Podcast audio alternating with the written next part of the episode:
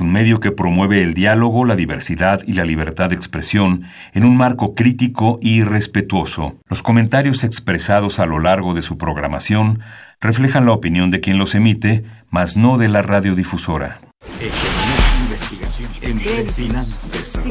Momento económico.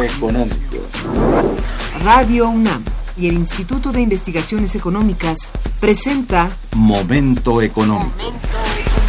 Un espacio para charlar sobre temas económicos que le interesan a usted. Acompáñenos.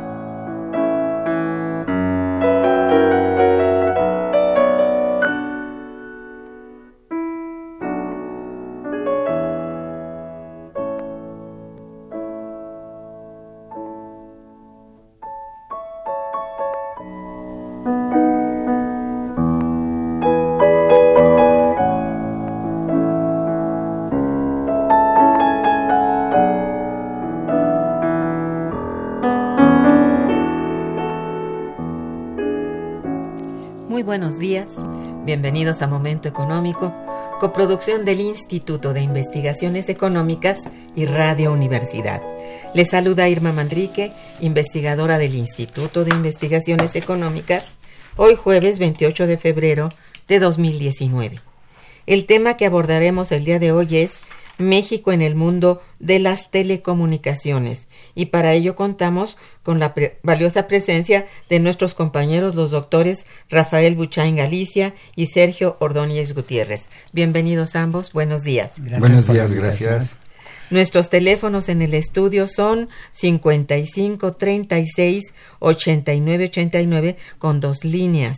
También los invitamos a comunicarse desde el interior de la República al teléfono LADA sin costo 01800 505 2688.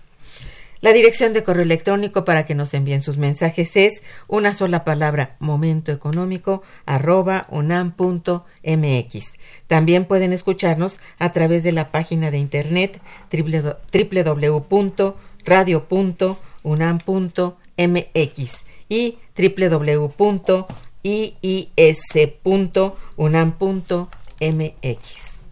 De nuestros invitados. Rafael Buchain Galicia es doctor por la Universidad Complutense de Madrid, realizando la tesis sobre el cambio estructural de la economía mexicana en el largo plazo. Es maestro en ciencias económicas por la UNAM y es licenciado, eh, licenciado en economía por la UAM Xochimilco. Es profesor del posgrado de economía en teoría económica, crecimiento y desarrollo. Es autor de libros, coordinador de otros y autor de más de 50 artículos en revistas especializadas. Ha presentado múltiples ponencias y conferencias en eventos nacionales e internacionales. Ha sido representante de la Unidad de Investigación de Economía Aplicada del Instituto de Investigaciones Económicas, así como también secretario técnico del mismo. Es especialista en contabilidad nacional, insumo producto, teoría económica y crecimiento y desarrollo. Su más reciente obra, eh, en colaboración con Sergio Ordóñez, que es la segunda obra eh, en que colaboran juntos, eh, que se llama, y lo presentamos el día de hoy, México en el mundo de las telecomunicaciones más allá de SLIM, la OCDE y la reforma actual. Sergio Ordóñez Gutiérrez es doctor y maestro en economía, graduado en las universidades París 7 y París 8, respectivamente, obtuvo el grado de licenciatura en la Universidad Nacional Autónoma de México, forma parte del Sistema Nacional de Investigadores en la Unidad de Investigación de Economía del Conocimiento y Desarrollo, investiga temas sobre economía del conocimiento, sector electrónico informático e industria electrónica. Tiene diversas publicaciones, entre algunas de las cuales se encuentran Capitalismo del Conocimiento e Industria de Servicios de Telecomunicaciones en México y justamente el que se presenta hoy, México en el mundo de las telecomunicaciones, más allá de Slim, la OCDE y la reforma actual, y desde luego más de 50 artículos en revistas especializadas. Muy bien, pues las telecomunicaciones en México, su evolución y su marco regulatorio son de gran importancia para el avance tecnológico de nuestro país pero también desde el punto de vista económico. A propósito de, este importante tema, nuestros invitados de hoy recientemente publicaron el libro que hemos mm, mm, mencionado, México en el mundo de las telecomunicaciones más allá de Slim, la OCDE y la reforma actual el cual dentro de sus páginas alberga un análisis exhaustivo de qué ha pasado con el manejo de este importante sector de nuestro país, el cual hace apenas poco más de un lustro se vio inmerso en un proceso de modificaciones pues que a la postre se convirtieron en una reforma en materia de telecomunicaciones. Para entrar en materia, les pido, por favor, eh, Sergio, hablarnos sobre eh, efectivamente cuáles son los objetivos del libro. ¿Por qué surge este esfuerzo de investigación? ¿Cuál es su contenido en términos generales? Sí, bueno, este, el libro, o sea, yo voy a hablar un poco de cómo surge la idea del libro. Muy bien. Este, el, libro surge porque a raíz de una polémica, ¿no? Que inicia eh, con un estudio que este, publica la OSD sobre las telecomunicaciones en México donde hacía un diagnóstico de, que, bueno, su, es, un es un estudio del 2012 y hace un diagnóstico negativo ¿no? de la industria de servicios de telecomunicaciones, planteando que los principales problemas eran la presencia de un operador monopólico y un débil marco regulatorio. ¿no? Sí, sí. Este, entonces de ahí eh, Slim salta al ruedo, ¿no? Manda a hacer dos estudios en instituciones de gran renombre, uno el MIT, ¿no? El Massachusetts eh, Institute of Technological, y otro en una consultoría también de gran renombre, donde hay investigadores de Princeton, de Columbia, de Yale, ¿no? Este, estudios que contradecían, contravenían las conclusiones de la OECD, ¿no? Sí.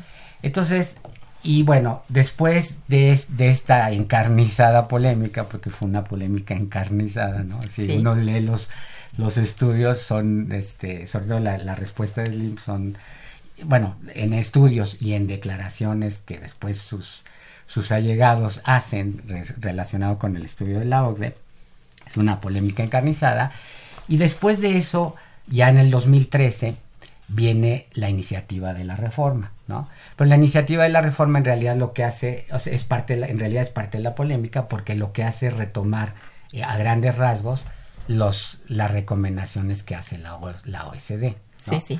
Y bueno, y después todavía en el 2017, que bueno, ya es un periodo que el libro no cubre, ¿no? Este, viene, la OSD publica un nuevo estudio sobre eh, donde hace un balance de la reforma, ¿no? A, tres años de su, de su puesta en práctica. Entonces, nosotros quisimos entrar en la polémica planteando eh, un marco mundial, es decir, tratando de ubicar a México en el mundo de las telecomunicaciones, de ahí el nombre del, del libro, ¿no? Este, para, para tener claro cuál es el punto de partida desde una perspectiva internacional, de la situación de las telecomunicaciones en México. Entonces eh, entramos a la polémica planteando un marco internacional eh, donde, donde, bueno, eh, de hecho la, la, OSD en su estudio también trata de ubicar a México en términos internacionales, pero nosotros este, considera, bueno, la OECD considera solamente los países miembros de la OECD. Nosotros hacemos un estudio más amplio, considerando 64 países. Muy amplio, sí. Sí, que, que consideramos que son representativos, digamos que de todo el mundo, ¿no? O sea, de, distintas regiones, distintos niveles de desarrollo. Entonces, ubicamos a México en ese, en ese contexto, pero además planteamos que para analizar los problemas y resolver los problemas de fondo de la industria, hay que ir a un horizonte analítico y regulatorio más allá de la polémica, ¿no?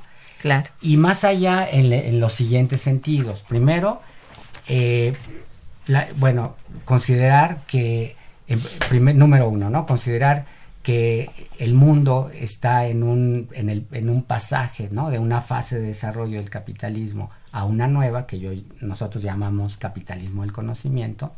Entonces, es necesario considerar esa perspectiva, ¿no? Segundo, que dentro de ese pasaje, la industria de servicios de telecomunicaciones eh, juega un papel estratégico fundamental, ¿no? En el desarrollo de los países, en dos sentidos. En un, en un primer sentido, porque configura una infraestructura para la integración de los países en, un, en el ciclo global del conocimiento y en, un segundo sentido porque también constituye una, una, infraestructura para la formación de un ciclo interno del conocimiento, los cuales son fundamentales eh, en el desarrollo en la actualidad. ¿no? Por supuesto. Y, en un y un tercer aspecto en el que hay que ir más allá es que dentro de ese pasaje de una fase de desarrollo a otra, eh, México eh, sigue una vía, digamos, una modalidad de emprendimiento de la nueva fase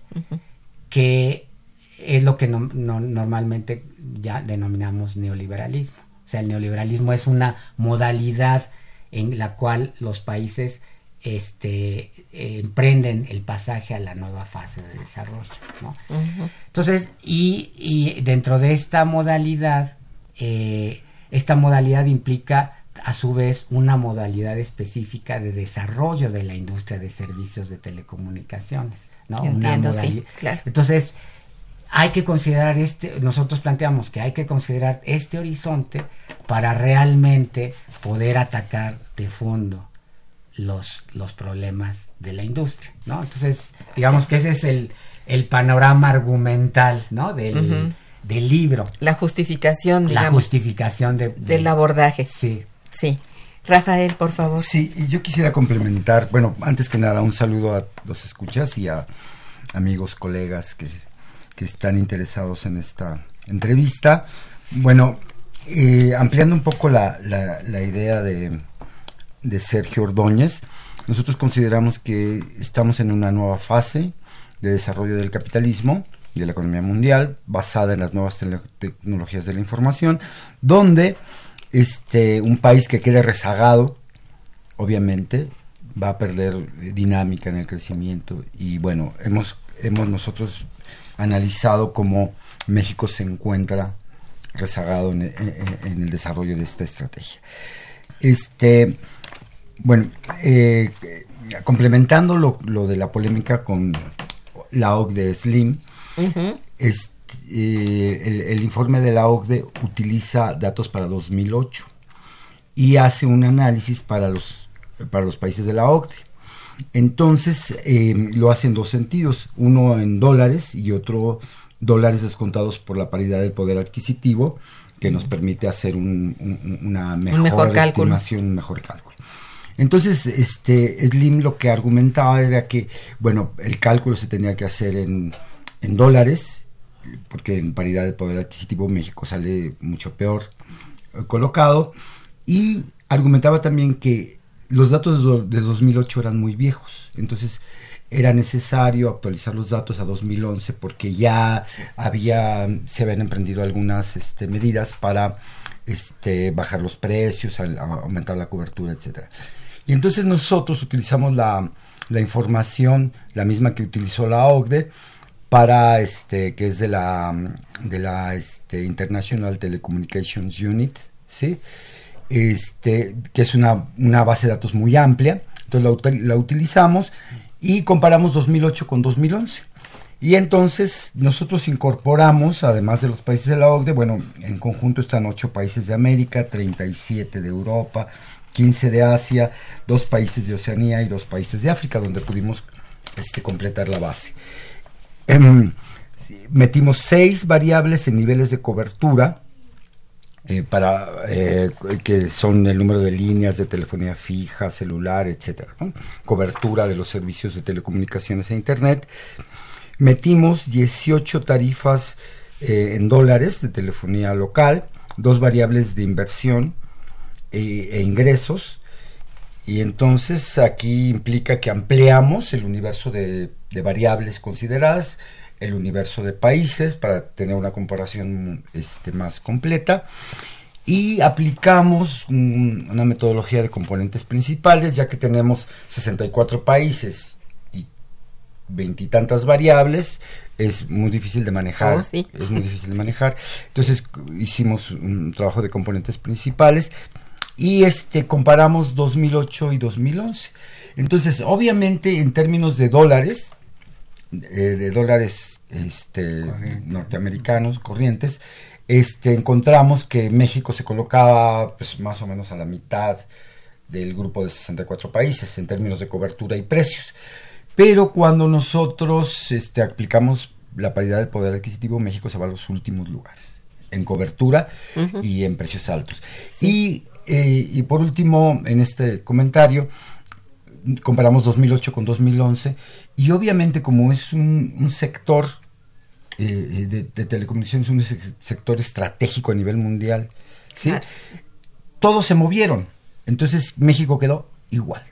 O sea, sí es cierto que bajaron los precios en, en una pequeña proporción y que la cobertura aumentó, pues eh, eso no benefició nada el lugar de México porque pues todos los países avanzaron y hay cambios importantes en los grupos de países que si, si, si nos da tiempo comentaremos cuáles son lo- los resultados ahí. Entonces, esto nos lleva a que, bueno, esta vía neoliberal, este, mm, digamos que eh, mm, no lleva, digamos, a un fortalecimiento de una estrategia de largo plazo y esto nos lleva a la, a la conclusión de que se, re- se requiere un nuevo papel del Estado en la regulación y en Sí. la promoción de, de mercados, en la organización de mercados, crear mercados competitivos, este, como, como única alternativa de colocarnos en esta nueva fase de desarrollo eh, de manera ventajosa. Eso es. Sí. Me parece muy interesante. Eh, Es muy buen análisis, qué bueno porque, bueno, no solamente está la realidad que ustedes encontraron haciendo esta comparación, sino la propuesta, ¿verdad? La propuesta es realmente de nuevas estrategias en términos de políticas proactivas en favor de las telecomunicaciones, que es un renglón esencial. Sí, Sergio. sí. Eh, complementando lo que se ha dicho hasta ahora, lo que nosotros encontramos es que, eh, bueno, en- dentro de esta nueva fase, como decíamos, ¿no? Este, la industria de servicios de telecomunicaciones adquiere un rol estratégico. Sí, Y, y- pero paradójicamente en México, ¿no? Por la modalidad de desarrollo que ha asumido la industria, ¿no? Esta industria, en lugar de favorecer, ¿no? El, el desarrollo de, digamos, una base competitiva en el país, innovadora. eh, innovadora, Sí. lo que hace es, es al contrario, es un, es un límite, es un lastre Sí. para, para este desarrollo. Sí. En el siguiente sentido, por ejemplo, como yo decía, la industria tiene un, fa- un papel estratégico en la formación de una infraestructura para la integración en, en procesos globales de conocimiento.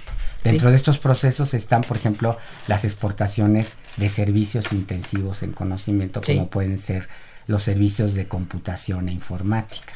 ¿no? Donde la, la India, o sea, eh, ha sido el, el, el, digamos, el- la, la actividad que ha hecho despegar a la India, ¿no? Así es. Entonces, pero para, para, para, promo- para proporcionar ese tipo de servicios se requiere de una infraestructura en telecomunicaciones competitiva. Competitiva y de, al- y de y, y, bueno, y de alta velocidad, ¿no? De. Porque son servicios que se, que se eh, proveen a partir de la infraestructura en telecomunicaciones.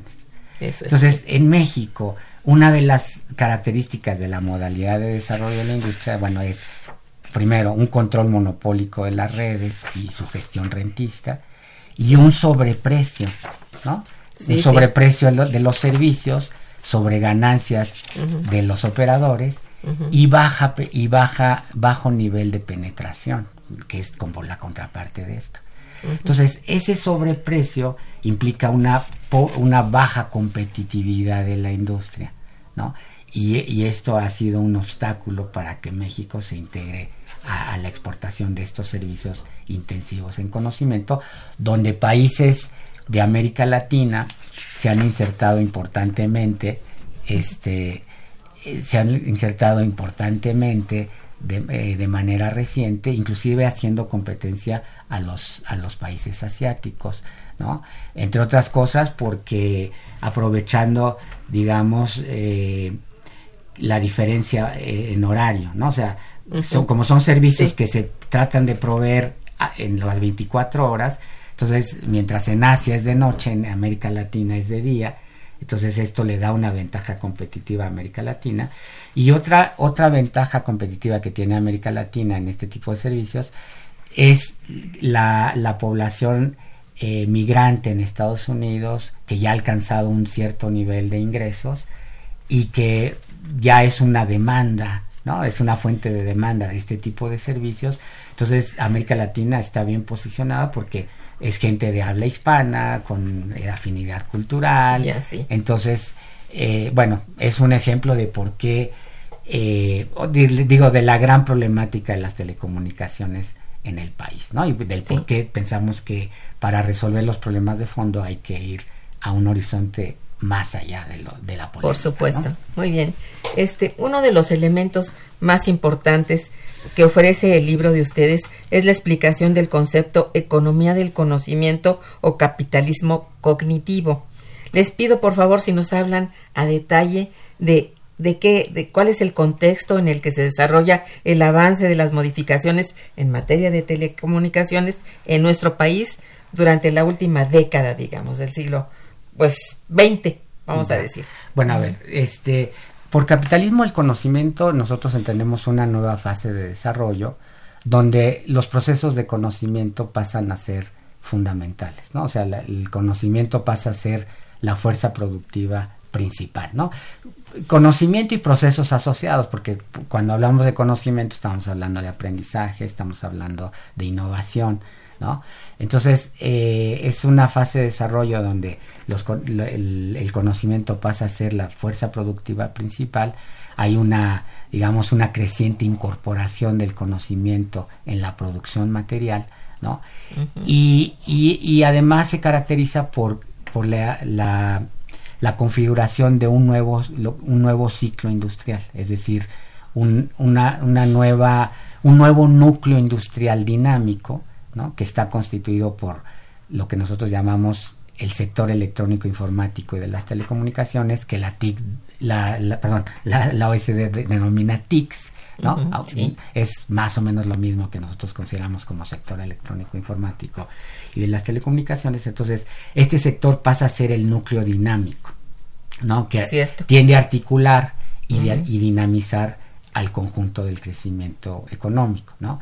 Entonces, a partir de ahí, eh, bueno, la, digamos que a partir de la privatización de, considerando ya el caso de la industria de servicios de telecomunicaciones en México, a partir de la, de la bueno, aquí, este, eh, cuando hablamos de la industria, eh, digamos que inevitablemente tenemos que referirnos a Telmex Telcel, a la empresa monopólica que representa del conjunto de la industria, no solamente de telefonía, porque la industria incluye, este, bueno, telefonía, incluye internet, ¿no? Incluye las redes de cable, incluye las redes satelitales y otro, otra, otro grupo de actividades que se conocen como servicios especializados. Entonces, de ese conjunto de la industria, Telmex Telcel representa como el 98% de los activos fijos, ¿no? Entonces, para dar idea, del, del nivel de, de, centralización de capital que existe, como digo, no solamente en la telefonía, donde tiene una fuerte presencia, sino en, el conjunto de la industria. Entonces, bueno, como decía, para hablar de la, o sea, al hablar de la industria, inevitablemente nos tenemos que referir a, esta empresa.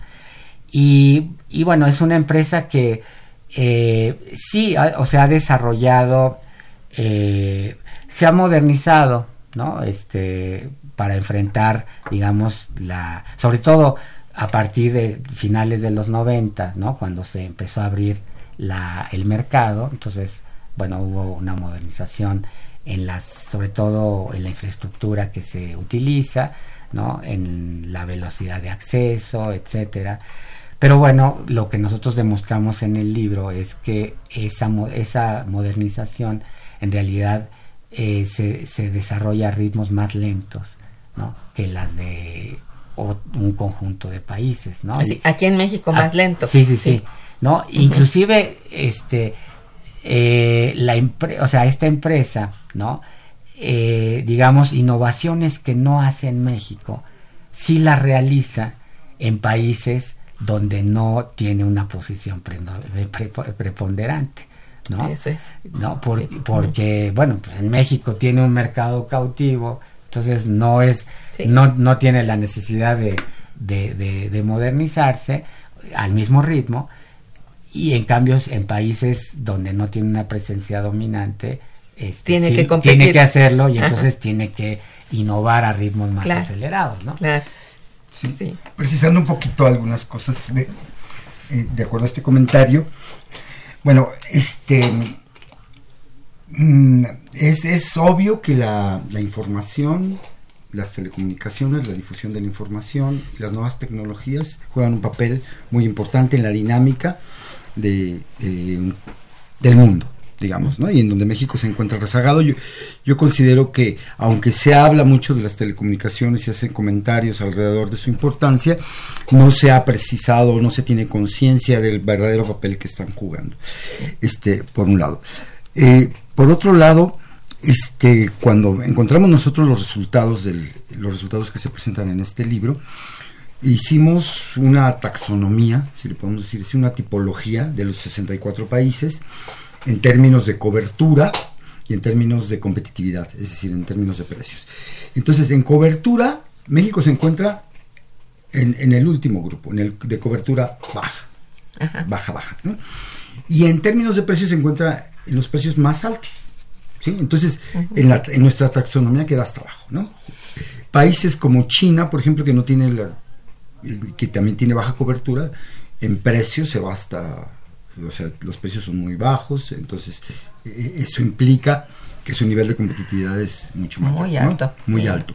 Entonces, en ese sentido, nosotros consideramos que es importante profundizar en el estudio de, de cuáles han sido las modalidades de desarrollo, porque si bien aquí presentamos un, un análisis comparativo y eh, de, carácter transversal, como se dice en el tiempo, en un momento del tiempo.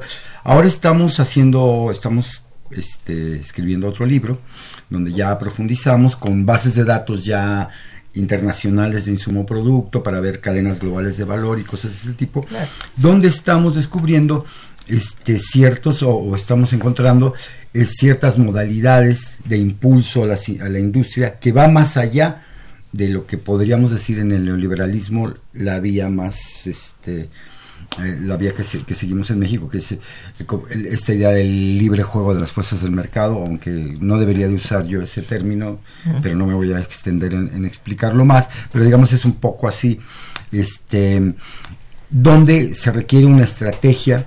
Por ejemplo, eh, ahora encontramos que en muchos países por ejemplo, Corea, que es uno que, estamos estudiando de manera muy detenida, los nórdicos, los asiáticos, etcétera.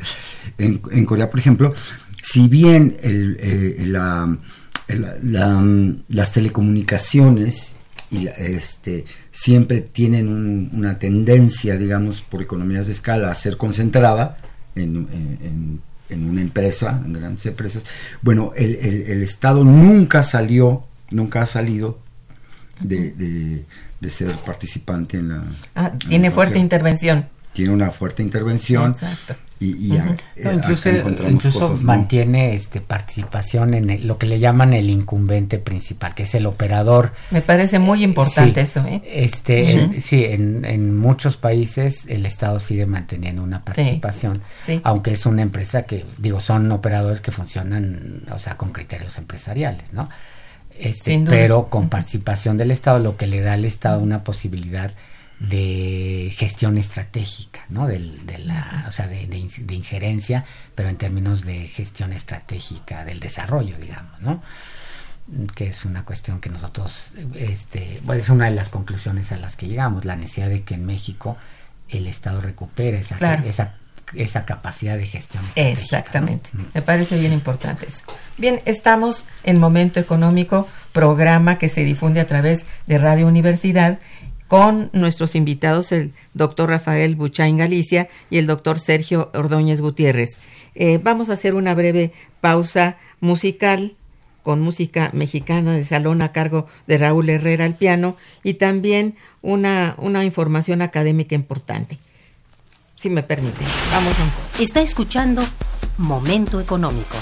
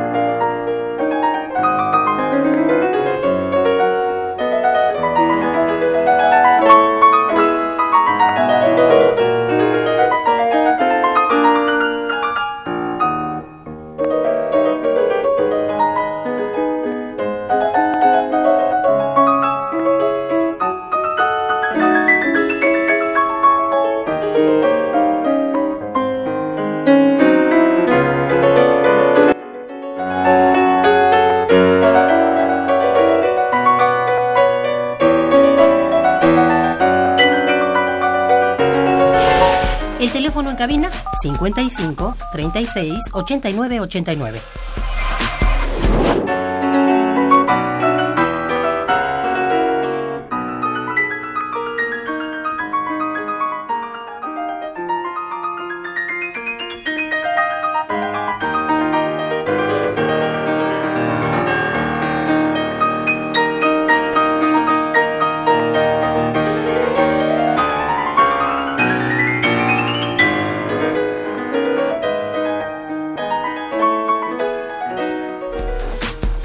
Continuamos en Momento Económico.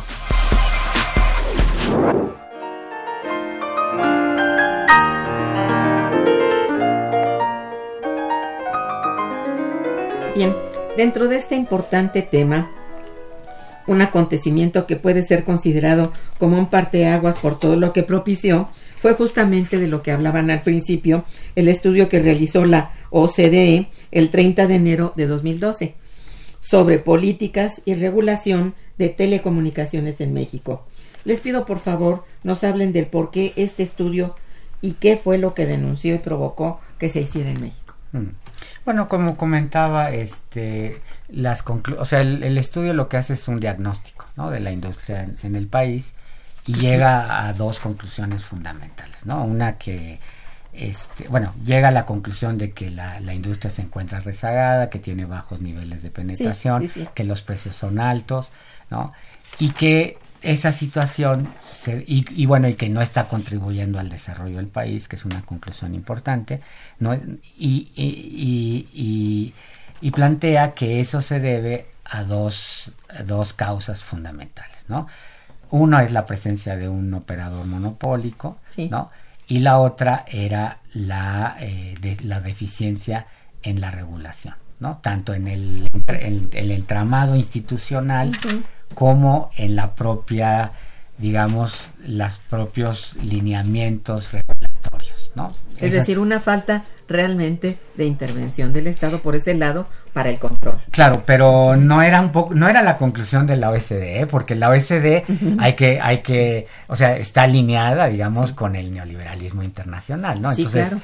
entonces, este, pero no obstante eso, este, digamos, es tan dramática la situación de la industria en México y tan evidente la, digamos, este, el, eh, el sesgo que tiene al, al, contar con un operador monopólico de tal poder, ¿no? que este no les queda otra más que no les quedó otra más que plantear que era necesario este, reformar el, el, este, el marco regulatorio. Como decía, después de bueno, viene la, la, respuesta de Slim, donde Slim este, manda a hacer estudios que contravienen las conclusiones de la, de la OSD y este y después recuperando la mayor parte de las recomendaciones de la de la OSD se, se pone en práctica la reforma, ¿no? Eh, hay que plantear que la reforma, o sea, al, retomar las conclusiones de la OSD, lo que plantea sí es un, la necesidad de un reposicionamiento relativo, yo, yo le llamo del Estado, ¿no? Dentro de la, dentro de la industria, ¿no? O sea, de un, un, reposicionamiento relativo del Estado, que era un poco también el carácter de las, del resto de las reformas. No hay que olvidar que la reforma en telecomunicaciones forma parte de un, un gran paquete de reformas que se instauraron, se promovieron al principio del sexenio anterior. Sí, sí. Entonces, este, y que, digamos, obedecía a una, o sea, a, la inscripción de México, digamos, dentro de una corriente internacional que reconocía la crisis del neoliberalismo en la cual estamos inmersos actualmente, ¿no? Y de manera cada vez más grave, y la necesidad ante esa crisis de reposicionar relativamente al Estado, ¿no? Entonces, este, pues es un poco, digamos, el carácter de la. ¿Qué otros puntos nodales tiene esta reforma?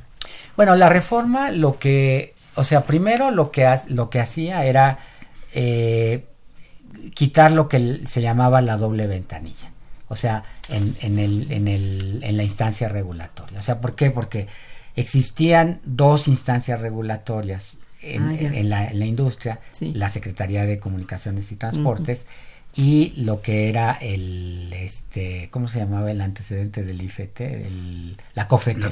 La COFETEL, ¿no?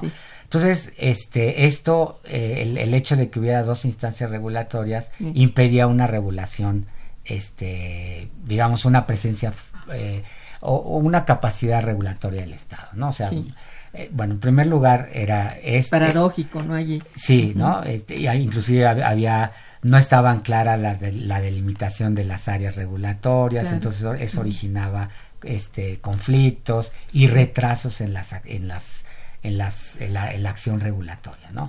Otro de los elementos era eh, el hecho de, bueno, otro de los elementos principales es eh, la modificación del marco regulatorio mismo, ¿no? O sea, el, la... Se unificó, digamos, se, hizo uno. Sí, claro, se hizo una instancia regulatoria que es el IFT, ¿no?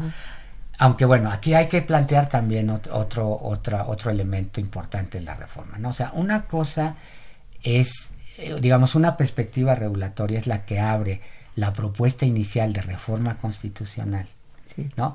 Y otra diferente y, y mucho más acotada es la, la que finalmente se instaura con lo, con lo que se llaman las leyes secundarias, que son el conjunto del, eh, digamos, del, del, entramado legal. Que es lo que, se aplica. exactamente, ¿no? Que le da viabilidad a la reforma y aplicabilidad. Sí. Entonces, eh, digamos que en, en, en, el planteamiento inicial de modificación de la Constitución, la reforma era bastante ambiciosa y creaba un, un eh, órgano regulador con poderes amplios, ¿no?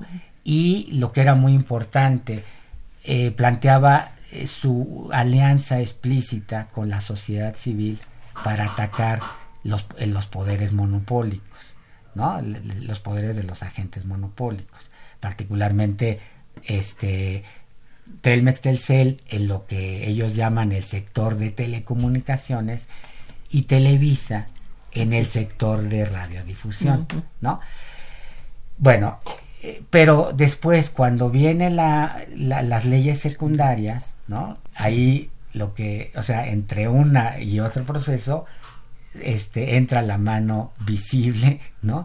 De, este, o sea, de, en este caso, eh, la influencia de uno de los operadores, este, monopólicos, particularmente Televisa. O sea, cuando las leyes secundarias lo que hacen es, primero, limitan la capacidad regulatoria del IFT, ¿no? En favor de la Secretaría de Gobernación en lo que se refiere al, al contenido, ¿no? A lo que se refiere al contenido, que esa es otra de las cosas que hay que este, detallar, y, y, y, y, en relación a la capacidad regulatoria misma, también le, le quita poder en favor de la Secretaría de, de Comunicaciones y Transportes, que adquiere un papel, digamos, de evaluador de la, de la acción regulatoria del IFT, ¿no? Sí. Entonces, bueno, viene una delimitación entonces de la capacidad regulatoria del IFT en, en ese sentido, y luego, y viene también, o sea, esta alianza que se perfilaba con la sociedad civil para enfrentar los a los poderes monopólicos, en realidad se cambia en, en una alianza este, implícita con Televisa para limitar el, el poder monopólico de Telmex Telcel. Así es. ¿no? sí. Entonces, este, tan es así que bajo el cobijo de la reforma, Televisa logra concentrar mayor capacidad de, me- de Definitivamente, mercado sí. En particularmente en la televisión de paga. Ajá. ¿no? Entonces, este, bueno, es, digo, eh, ten- claro, tiene muchos aspectos, la, la- otros aspectos la reforma, como es, por ejemplo, este, el, aspectos novedosos, ¿no? Y que hay que reconocer, ¿no? Que son aspectos de avance también, ¿no? Como es, por ejemplo, la, la, este, el- la regulación de para la, la, la- el establecimiento de estaciones de radio este no solamente públicas junto a las privadas sino también sociales ¿no? Eso es, sí. entonces bueno hay una que es algo por- que por primera vez se hacía no un marco regulatorio para promover la la este la formación de, de estaciones de radio este de origen social no que igual ahí también sucede lo mismo no El- la, el- la, la iniciativa inicial era muy prometedora y ya en las leyes secundarias se Acota. se acota. y se le da preferencia a las a las radiodifusoras privadas no en, en- en relación con las con las de origen social. Sí. entonces, este, y bueno, pero otro aspecto que me parece el más avanzado de la reforma es el que el Estado, este, adquiere una, eh, una red tanto fija como móvil de banda ancha, ¿no? Que es, este, bueno, la, la fibra oscura, ¿no? Del, de la CFE que, que no se utilizaba pasa a, a desempeñar un papel Muy bien, de, en, manos del Estado. ¿no? Y la otra es el la liberación de un es- del espectro que se... O sea, cuando se digitaliza el servicio de televisión, se libera espectro ra- radiofónico. Entonces, ese, ese espectro liberado pasa a ser una, una banda de, de- una, lin- una red de banda ancha en manos del Estado móvil, ¿no? Entonces, este aspecto me parece importante, o sea, el Estado adquiere una red este de banda ancha tanto fija como móvil, ¿no? Este que, que no o sea, que no gestiona directamente, sino que la, la, la da a una empresa que se encarga de la gestión y esta empresa la renta, ¿no? A empresas que a diferencia de las empresas que, es- este, que operan en las otras redes, son empresas dedicadas a la, a la, la provisión de servicios finales, no, no a la operación de, de redes. ¿no? Entonces, esto es importante porque implica la posibilidad de desplazar la, con- la competencia, no al control de las redes, como ha estado está Siempre, enfocada sí. hasta ahora. ¿no? Que es, o sea, la competencia está en, en el control de las redes y el que tenga el control de las redes es el que gana, digamos, ¿no? Sino que eh, permite que la competencia no esté enfocada en el control de las redes, sino en la en la calidad de los servicios que se proveen, que es hacia donde tendría que ir Sí. la, la industria en un sentido de innovación, ¿no? Y de satisfacción de los de las necesidades Sí, este, sí. de la sociedad. ¿no? Muy bien. Sí, a mí me gustaría comentar nada más que, bueno, ahora no sabemos cómo se va a retomar la, la reforma. ¿sí? Si se va a retomar, si se va a reformular. Pero lo que deberíamos de esperar de los objetivos de la, de la reforma, este, rápidamente hago una lista así para este, estructurar un poco la, la, discusión.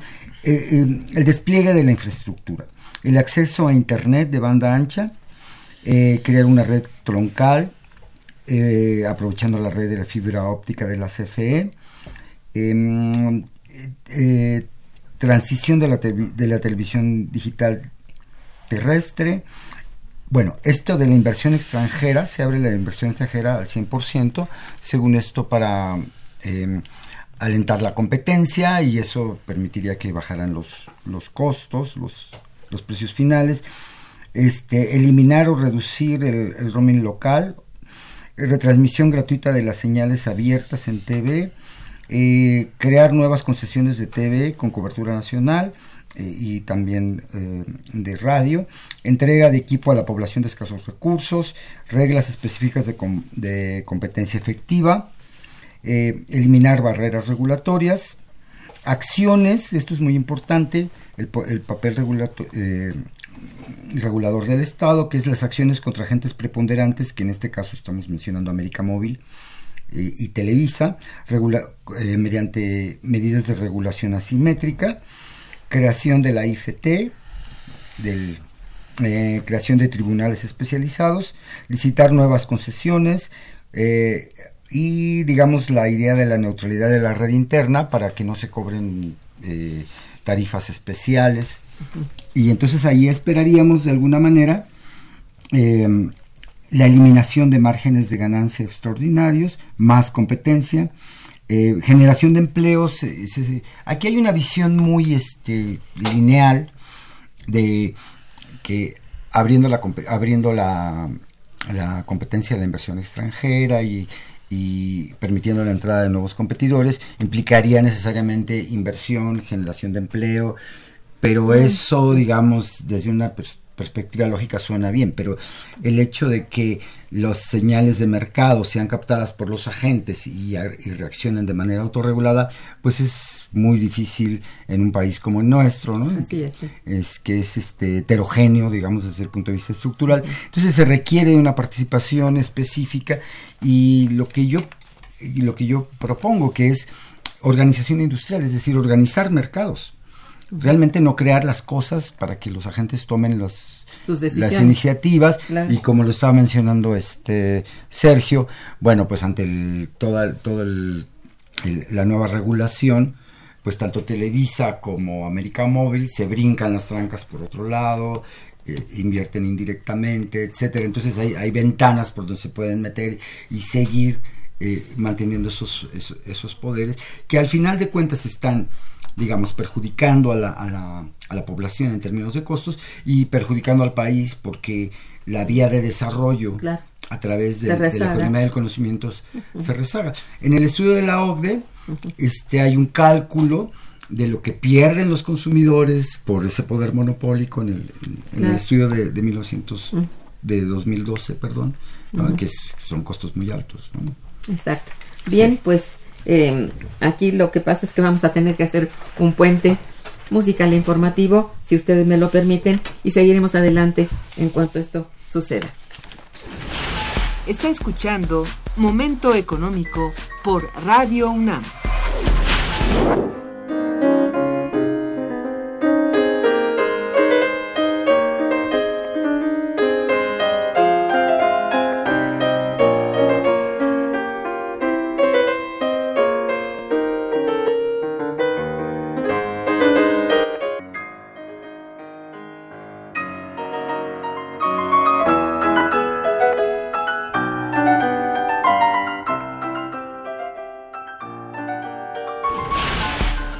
En cabina es el 55 36 89 89.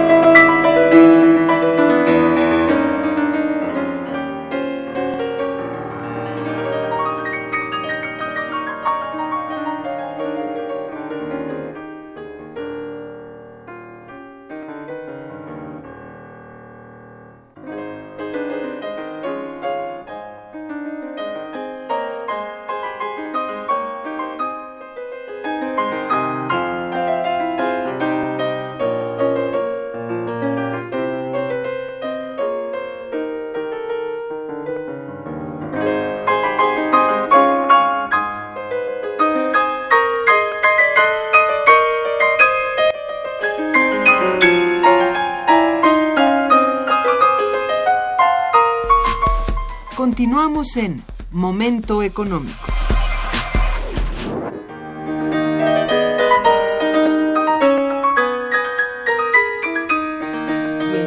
Eh, hemos recibido eh, algunas llamadas, bueno, una del, del señor Agustín Mondragón, que los felicita y felicita al programa. Gracias, señor Mondragón. Dice, es un gusto escuchar a los invitados expertos en el tema. Teléfonos de México fue la primera empresa que Carlos Salinas de Gortari desmanteló del Estado para mantenerla en manos privadas, permitiendo el gran monopolio que sufrimos y que los costos subieron el diez mil por ciento como lo tenía como de cuando lo tenía el Estado. No es malo que el Estado abra sus inversiones a los privados, pero debe mantener el 51% de sus empresas para que funcione la economía mexicana, de lo contrario solo sirve para contribuir a la explotación. Y ahí sigue, las empresas que no están reguladas por las leyes nos roban toda la capacidad económica que produce el campesino, obrero y ama de casa pues creo que coincidimos pues en ello. Eh, hay una pregunta que quiero hacerles.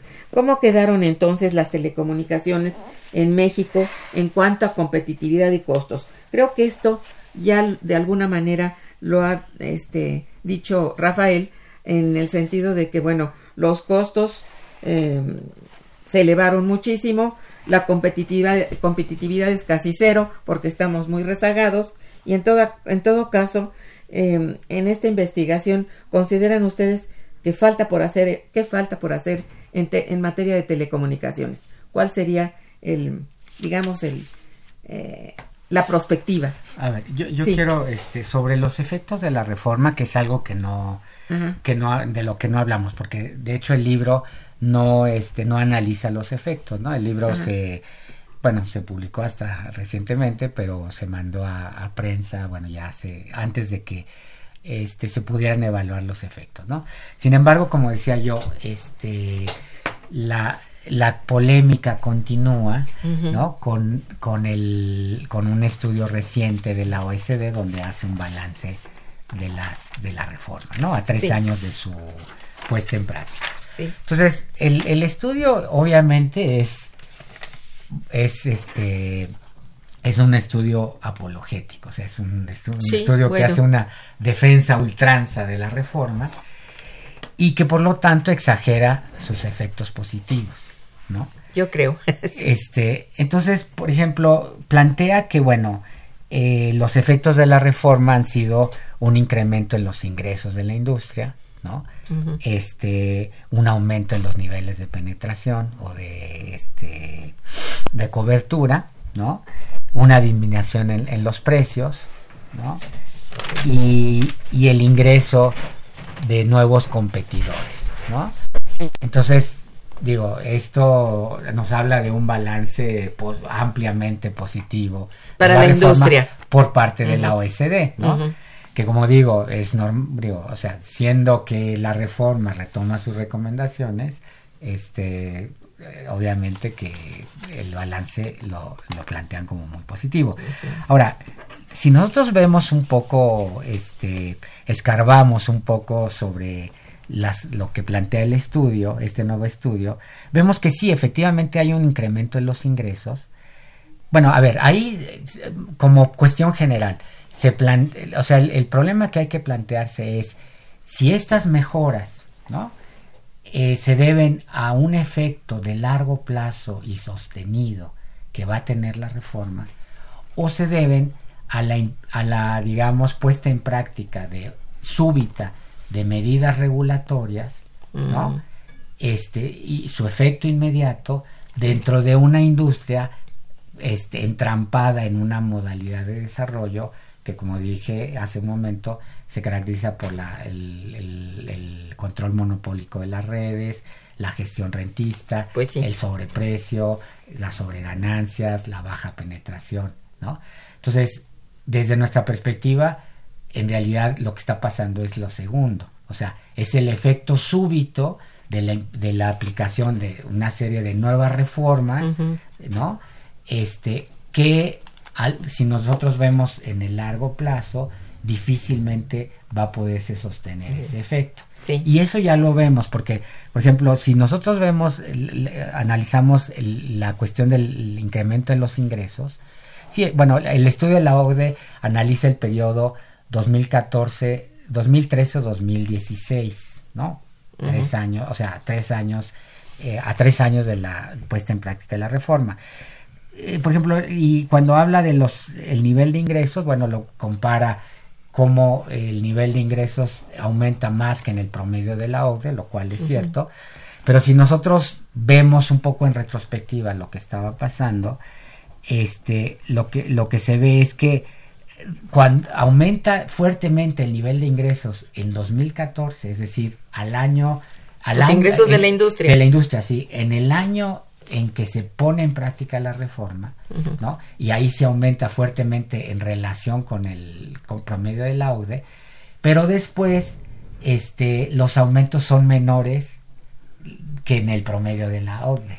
Entonces, en el largo periodo, bueno, largo periodo de tres años, sí aparece como que ah, los ingresos de la industria en México son mayores, pero es porque se incrementaron fuertemente el primer año y después se incrementaron a un ritmo menor del de la ODE, ¿no?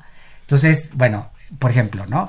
Luego, el aumento de la penetración. Bueno, eh, donde aumenta la, la, penetración es básicamente en la banda ancha móvil. Sí. ¿No?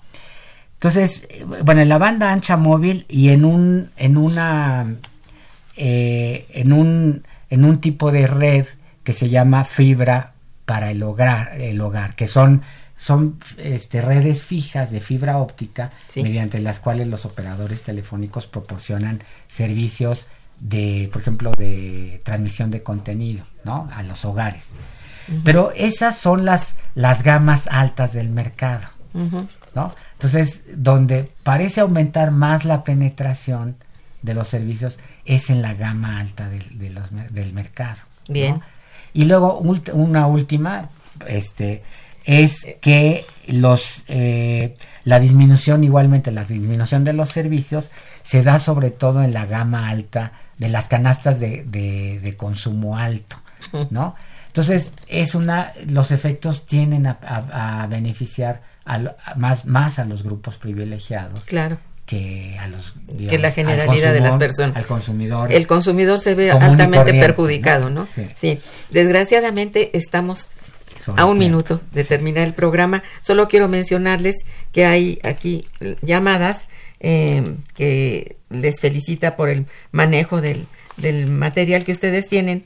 Sin embargo este ya no puedo leerlas porque no nos alcanza el tiempo. Eh, se las voy a pasar para que ustedes, en dado caso, si pueden contestarlas y nos llaman las personas, nosotros decirles que, o darles también alguno de sus dos teléfonos o sus correos, su correo electrónico.